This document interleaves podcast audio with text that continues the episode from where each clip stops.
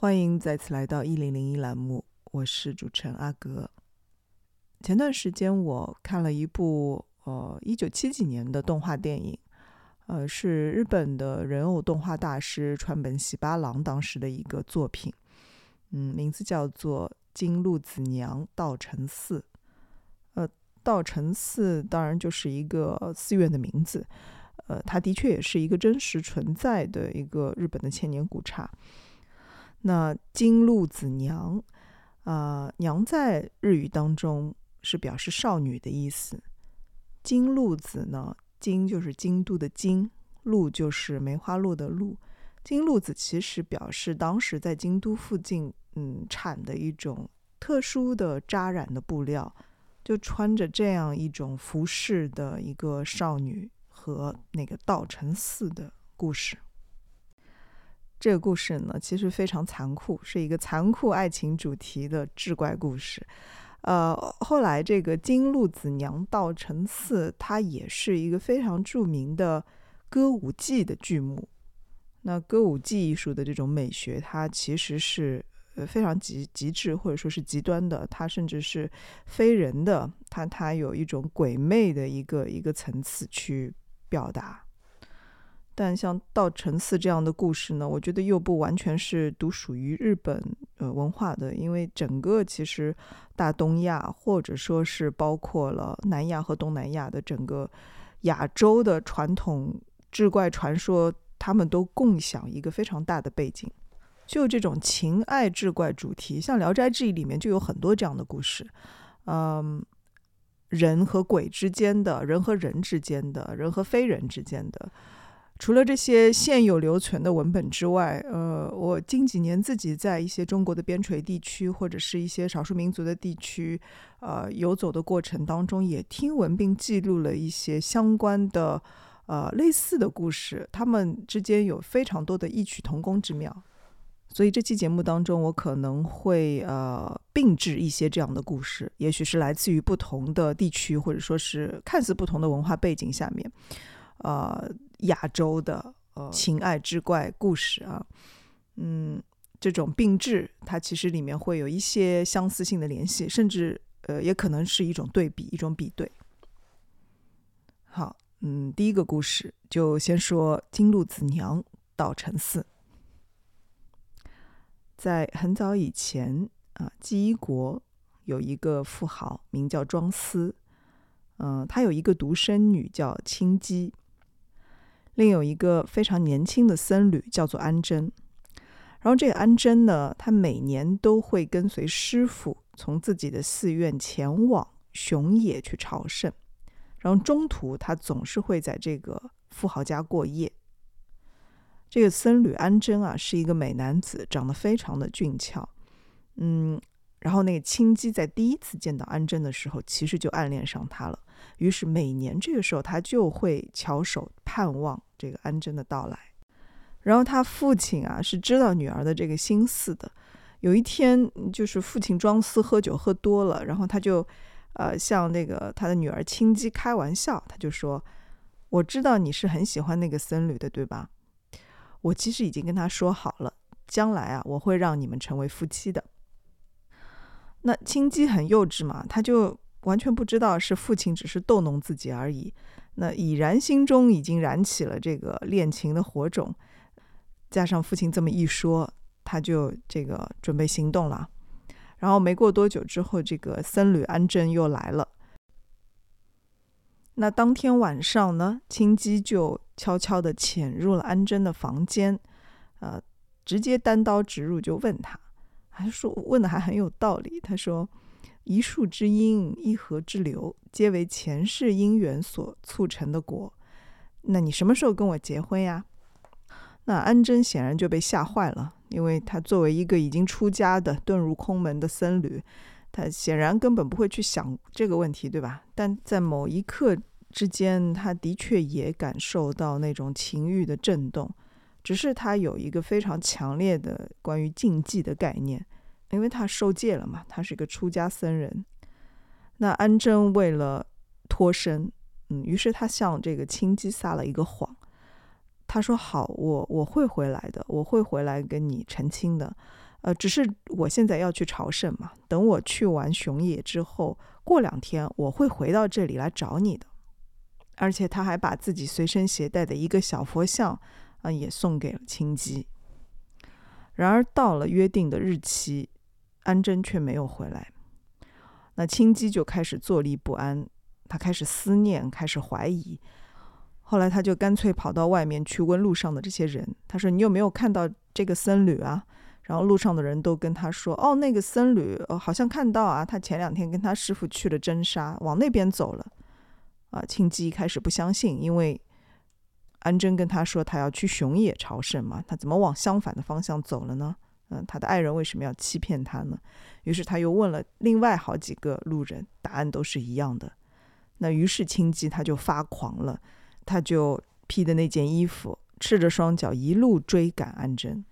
这双脚啊，这少女的双脚跑到后来都已经磨出了鲜血。然后他终于追上了安贞，看到安贞在一条河边正在给自己的师傅这个用钵盛水。青姬这时真的是由爱生恨，就完全的愤怒爆发出来。安贞这时候抬头看到此刻的青姬，发现她已经不是之前那个貌美的少女了，啊，长得非常恐怖。于是这个安贞就拔腿就跑。青姬追上去，正好看到河边自己的倒影，她的脸在河水的倒影当中已经变成了一个罗刹鬼的样子。安贞逃啊逃，逃到一条大江边啊，看到一个船夫，呃，赶忙跳上船，船夫载他过江，然后安贞就在船上跟这个船夫苦苦哀求说：“千万不要载后面那个罗刹女过江。”所以后来，青姬在江边，不论怎么呼喊这个船夫，这个船夫都不搭理他。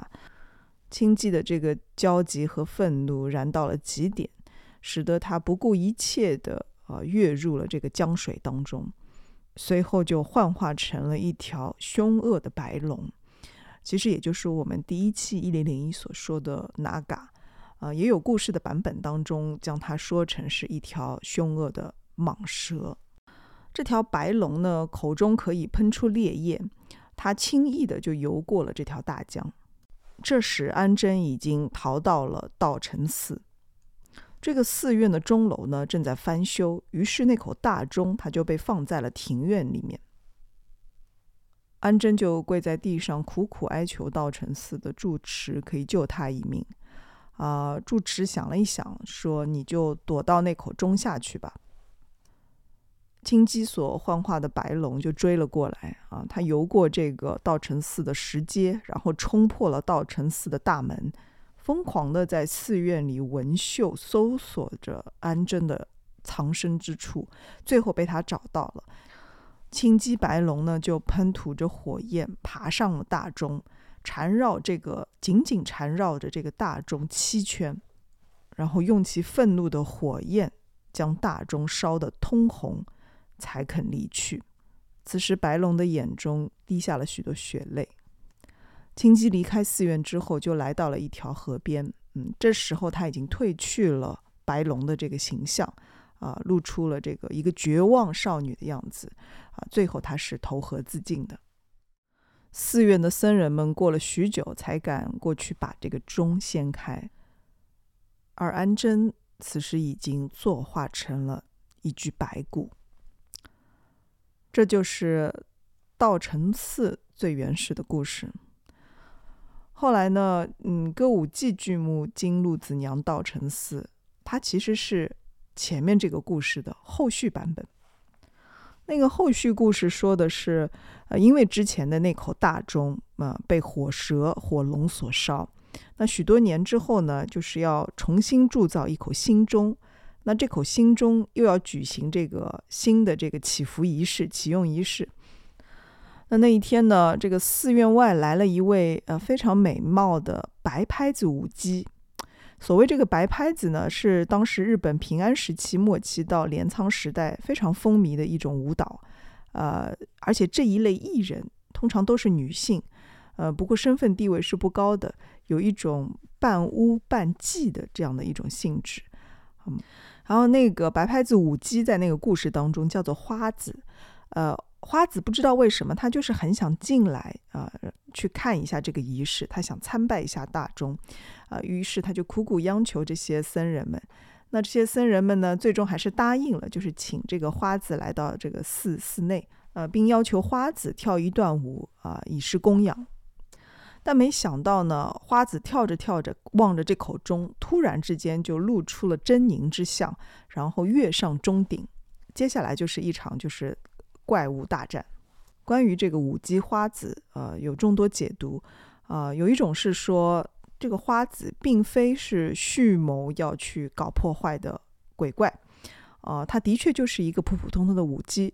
只是他看到那口钟的那一刹那，他的前世夙愿，他的前世的这种情绪积怨被唤醒了。这种生生世世的纠缠，呃，从来都没有停止过，一直在相续。其实这整个故事是一个非常典型的佛教故事，它以这个爱情情欲为切入点，因为佛教说人生有八苦嘛，生老病死是四个。后面还有啊，求不得，就是你想要一个东西，但是你得不到，呃，爱别离，相亲相爱的人要生离死别了，要分开了，然后怨憎会，这是跟爱别离相对的，就是那种怨恨的关系。最后一个叫五阴盛，也可以说是五蕴盛，五蕴就是指我们五种感官嘛，五种觉受。其实，呃，之前前面这七个都是从我们拥有这五种感官的这种幻觉生出来的。然后你会发现，这这几种苦，它会一直的这样轮回下去，就像这个故事里面一样的。你发现人是死不掉的，只要那个最根本的无名在那里啊，这些苦啊、乐啊，苦和乐都是相对，这些东西永远会轮回下去。只要这个条件适合、环境适合，这个因和果，呃，它这个齿轮是永远会滚下去的。所以从佛佛法的角度来说，这个自尽啊。自杀啊，这个东西是没有用的。有六道这种概念嘛，你甚至都不需要等到你死了之后进入六道。像青姬，他在短短的追逐的过程当中，他已经呃从人变成了罗刹鬼，从罗刹鬼变成了呃那嘎。安贞和青姬都是因为无名，然后安贞的表现是更在那个爱执上，更在那个强烈的执着对情欲的这个执着上。然后，呃，安贞的话，他正好相反，但其实是一样的。他的这种对空的这种执着，如果他稍稍没那么无名的话，也许他就会换一个更好的方式，而不是仅仅是说谎和逃跑，一个逃一个追，所以这个故事可以永远下去。嗯，一个月是由爱生恨，一个月是呃惶惶恐惊怕，情关总是最难过的，呃，因为它和我们的这个无感。是呃吸附的最厉害的，他的那种执着是更深层、更被精微的包裹起来的。呃，而且我们这个世界、我们这个宇宙的所谓的诞生方式，它其实就是情欲式的，它就是呃一个阴和一个阳结合出来的，所以它从根本上是最难摆脱的一种状况。但从呃呃修行的角度来说的话，它它它用的这个能量，它其实也是情欲的能量。将最厉害的烦恼，呃，转化为最厉害的盗用。然后这个故事最吸引我的地方，我觉得它最棒的地方就是它在它的速度感，就是它关于变形的速度感。呃，就是青姬一路在追的过程当中啊，他从人变成罗刹，前面说了，再变成 Naga 啊，最后这个 Naga 喷出的这个火焰，这个其实就是我们情绪的火焰，我们爱欲的火焰，就是这些变形和譬喻。嗯都是非常非常精妙的。哪怕只是呃就是听到这样故事的这种讲述我觉得大家都可以想象出来。更不要说如果是去看一部动画电影或者是去看一场啊他的歌舞伎演出。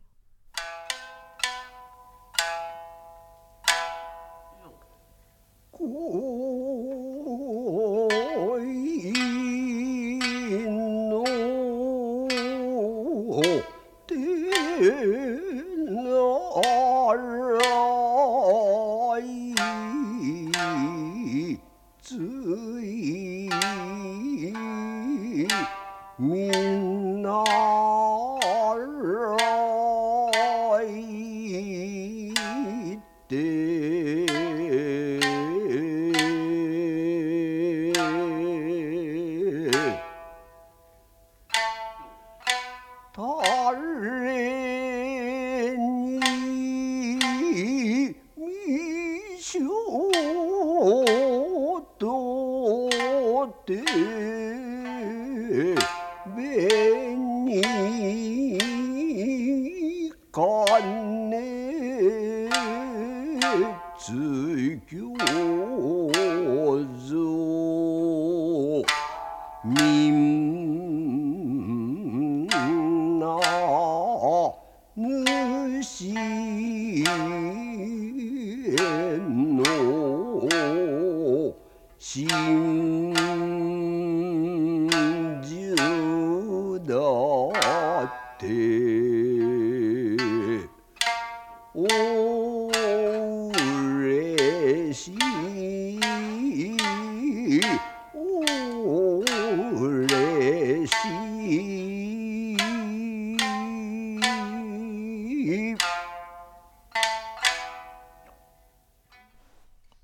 稻城寺的这个故事是不是很苦？苦美苦美的，残酷残酷的，还有苦不苦不的。嗯，有有人说这个动画片是恐怖电影，呃，但又从佛法的角度来说，无有恐怖。如果我们看清楚我们是如何把假的东西当成真的去执着，颠倒梦想嘛，梦颠来倒去，正过来也是梦啊。然后我就想到《聊斋志异》里面也有很多这种情爱题材的嘛，不过故事的走向，呃，和就是人物的这个状态，完全是呃大相径庭、五花八门的。和这个执着的呃日本少女不同的是，呃，《聊斋志异》当中有有有一个故事叫做绿衣女，呃，男主角的身份嘛，就是呃蒲松龄的标配，呃，就是一个公子啊、晚上。挑灯读书，忽然窗外有个女孩子就开始赞叹了：“哎呀，于公子啊，你好勤奋啊，呃，这么晚了还在 学习啊。”然后他们就好上了。好上呢，这姑娘就是说每天晚上来，然后第二天一早就走，从不爽约，也从不执着拖沓。呃，这么开明自由的关系，但是呃，最终还是不会逃脱，就是适用于所有道的所有人的这种。无常性也没有办法逃脱一段姻缘它具有的这个时效。就有一天晚上，这两个人喝着酒聊天，然后这个于景就这个公子，他发现呃这个绿衣女啊精通音律，他就说你的声音很好，如果你唱歌的话，肯定就是很销魂的。呃女子就说，他说我不敢唱，呃然后这个公子再三请求，女子就只能说我。不是小气害羞，我其实是怕别被别人听到，啊，因为被别人听到的话，我可能就会有危险。但是如果你是你实在想听的话，我就小声唱一段。然后这绿衣女子就用脚打着拍子，轻轻唱道：“树上乌旧鸟，闲奴终夜散。不愿绣鞋湿，只恐郎无伴。”然后这个唱词是很有意思的，因为乌鹫鸟的鸣叫通常被认为是叫醒梦中人的这样的一种信号。绿衣女子唱完，她就立刻打开这个门窗啊，向外面探望，说是怕有人在窗子外面这个偷听，然后又绕着屋子查看了一圈。那于景就很不解啊，他说：“你干什么这么疑虑害怕呢？”啊，绿衣女子就告诉他，他说：“俗话说。”偷生的小鬼怕人，啊，就是说我这样的吧。那天晚上，呃，绿衣女子她睡得非常的不安啊，觉得心跳很快，啊，她就对这个公子说：“她说我怕是要大祸临头了。”天亮离别的时候呢，女子就说：“我还是有点害怕，这样你送我出去吧。”于景便爬起来把女子送出门外，啊，但是这个女子一转过这个房廊啊，身体就消失不见了。呃，于警想啊，他走了，正准备自己回去休息呢，突然听到门外传来一阵急切的呼救声，然后他就急忙跑过去，可是左看右看也没有人呢。仔细一听，好像这个声音在这个房檐处传来。这于警就抬头一看，就看到一只蜘蛛正抓住了什么东西，这声音就是从那儿发出来的。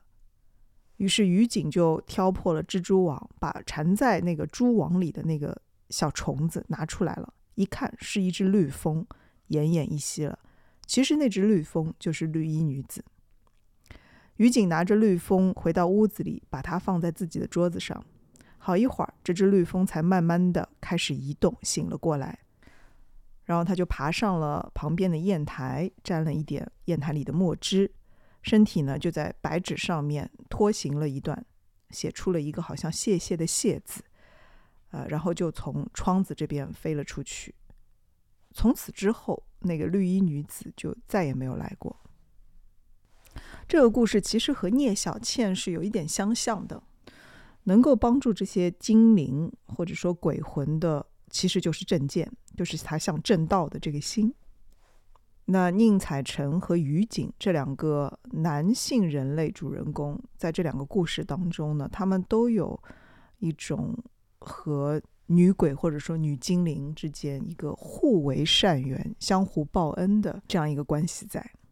那在这样的两个故事当中，情欲、爱欲这个东西，它其实是一个比较中性的状态存在的。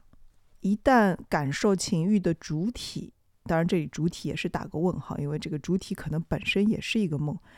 呃，当这个情欲的主体感受到自己的梦幻性的时刻，只要一丝一毫的感受到，那么这个情欲它都有可能在故事剧情当中转化，就像。《倩女幽魂》黄沾写的主题曲一样，张国荣唱到“人生路，美梦似路长”，或者是另一句“人生是美梦与热望”，就是梦梦里的期望。有的时候，单说人类和人类之间的故事，可能还过于晦涩，还不够重锤把我们击醒，所以我们往往要通过《变形记》，我们要通过这个形。和色的这样的一种变形的叙事，来去展现形和色本身的梦幻性，还有就是展现了因缘的极其不可思议。我们有情众生就是靠这些因缘来的，就是解脱也是要用这些姻缘的。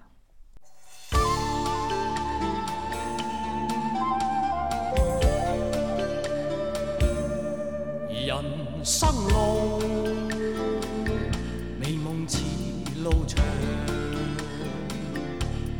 路里风霜，风霜扑面光，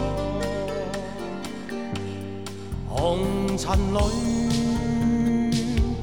美梦有几多方向？找痴痴梦幻中心爱，路随人茫茫。人生是美梦如热望，梦里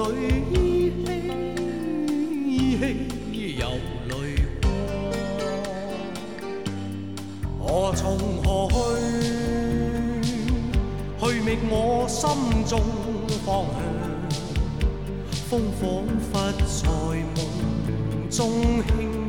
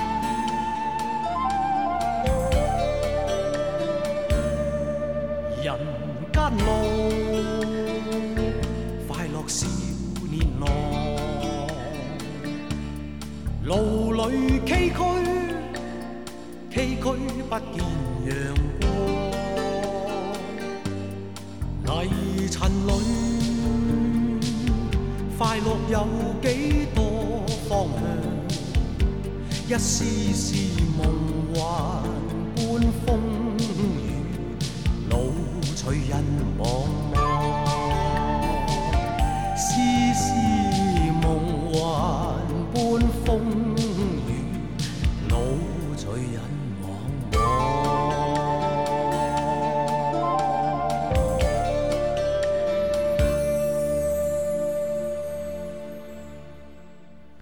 我们前面讲到因缘，对吧？因缘果啊，最后一个故事跟这个果有点关系。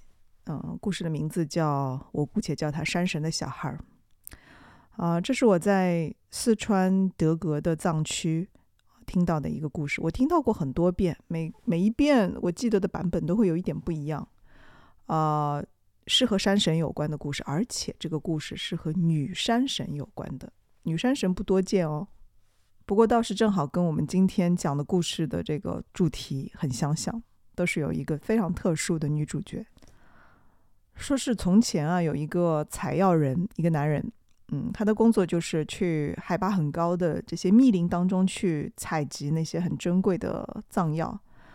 呃，有一次他去到一个很深的林子里面，突然发现里面有一片很美的桃花，然后在那边桃花林里，哎，他看到一个女人。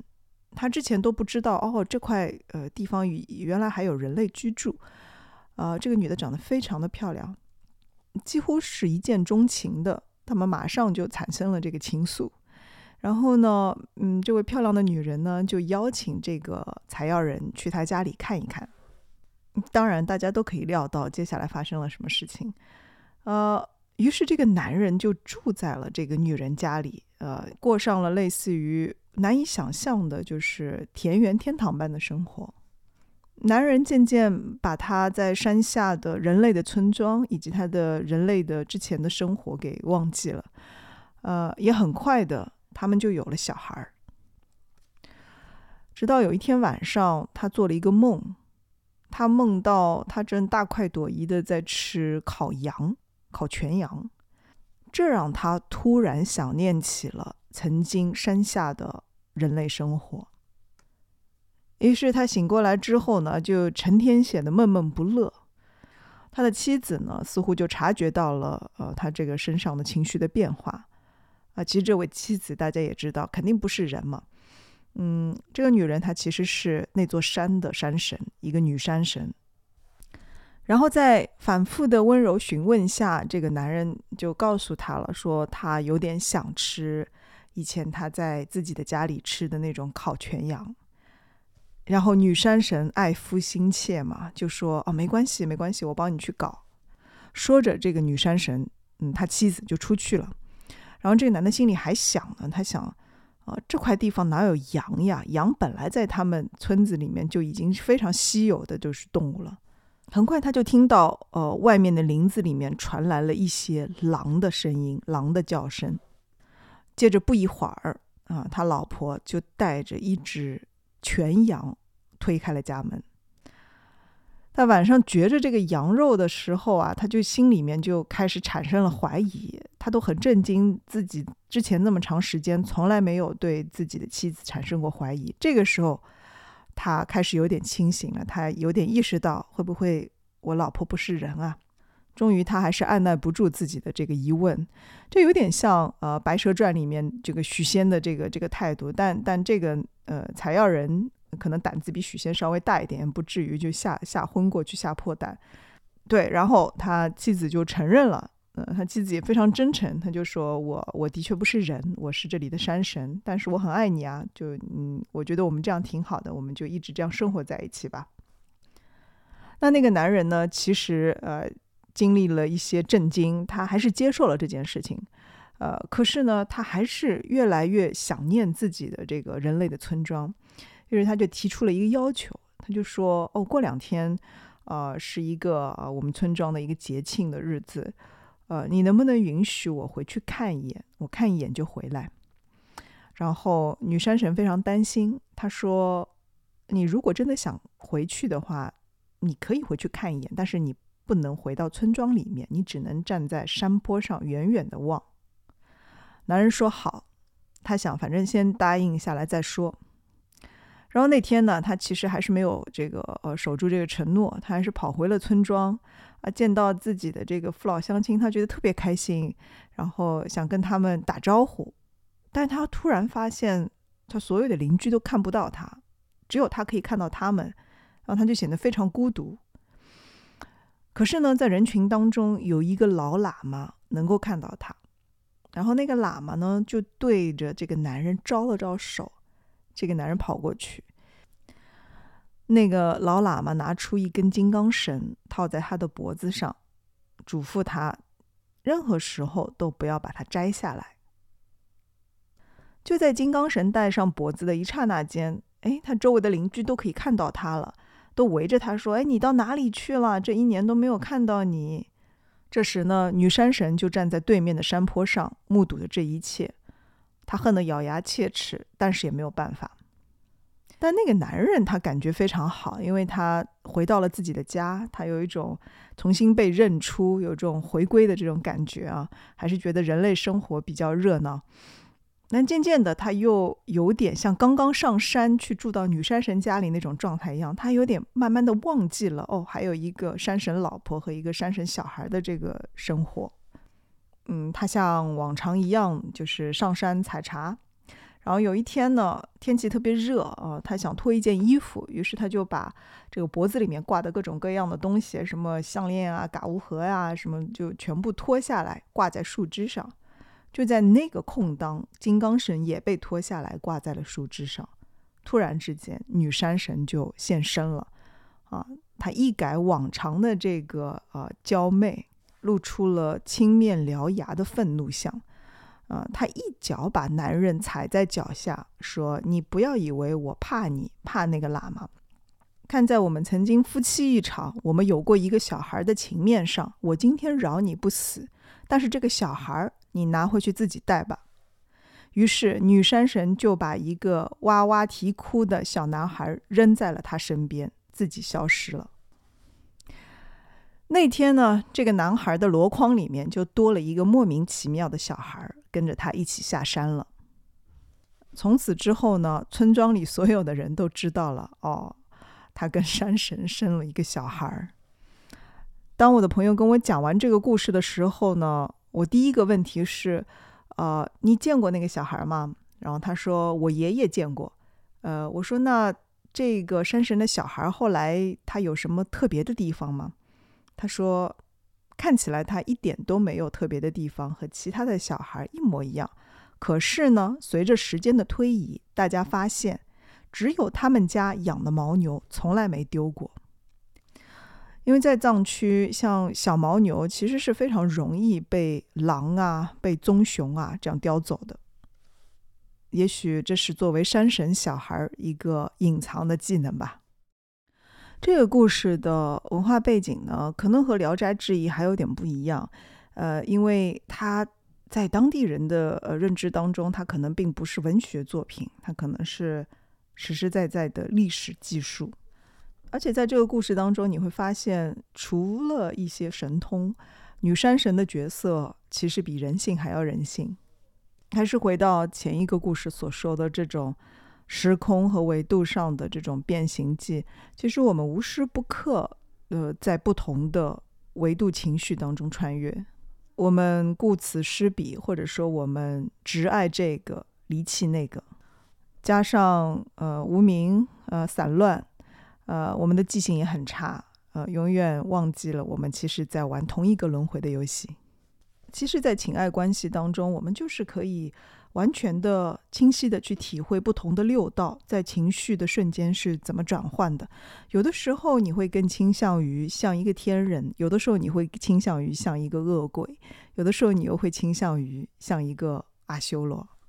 当嫉妒非常明显的时候，这些东方情爱之怪故事，我觉得最棒的地方是在于，它在这些精微情绪的表达上面是只给的。用极其丰富的想象力和极其大胆的手法，只给这种只给可以刺激我们当代呃非常狭隘的当代生活的那种那种木讷，而且一定程度上你来不及去做伦理上的一个评判，道德评判和政治正确是一个非常非常小的东西，就像现代科学，它是一个非常年轻的东西，他们不是不对，不是无用，而是它非常小。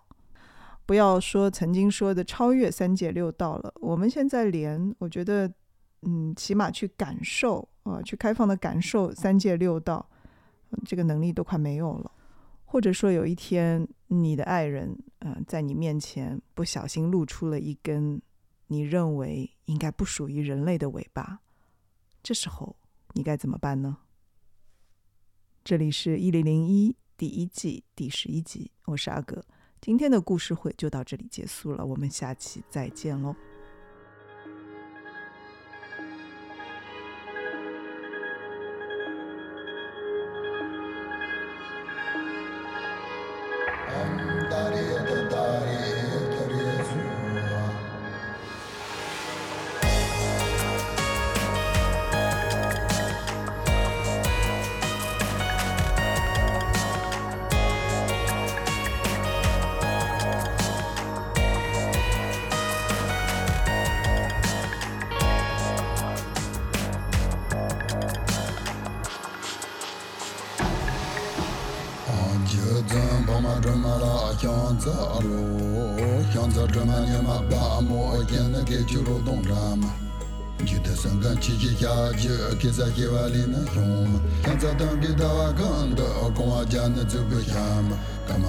嘛东找走吧，那么急，让的给我让吧嘛。现在什么亲密喜剧，别没想那那大劲嘛。也把咱这嘎达有娃，是把上的有娘嘛。现在电影又不走多，他也能把电话学嘛。阿里巴巴金把多别，假如世界现在电嘛。现在的大让我有给的东西都能搞空嘛。记得等我下几年的里边没半个半年嘛。现在这也没让从把我让他从去去嘛。用我路子 在弄动，那就促进的你对嘛？现在这几家当配给，把路人过他怎样嘛？一个人叫家几年的，没办吃惯现在办嘛？现在的人一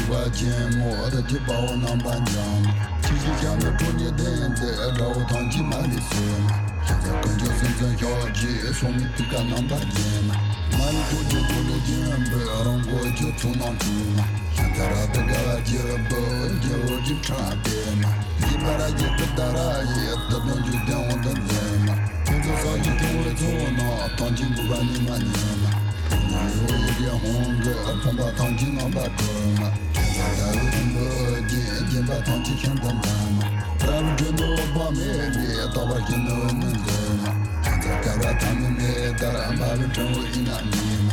现在他这个就不就就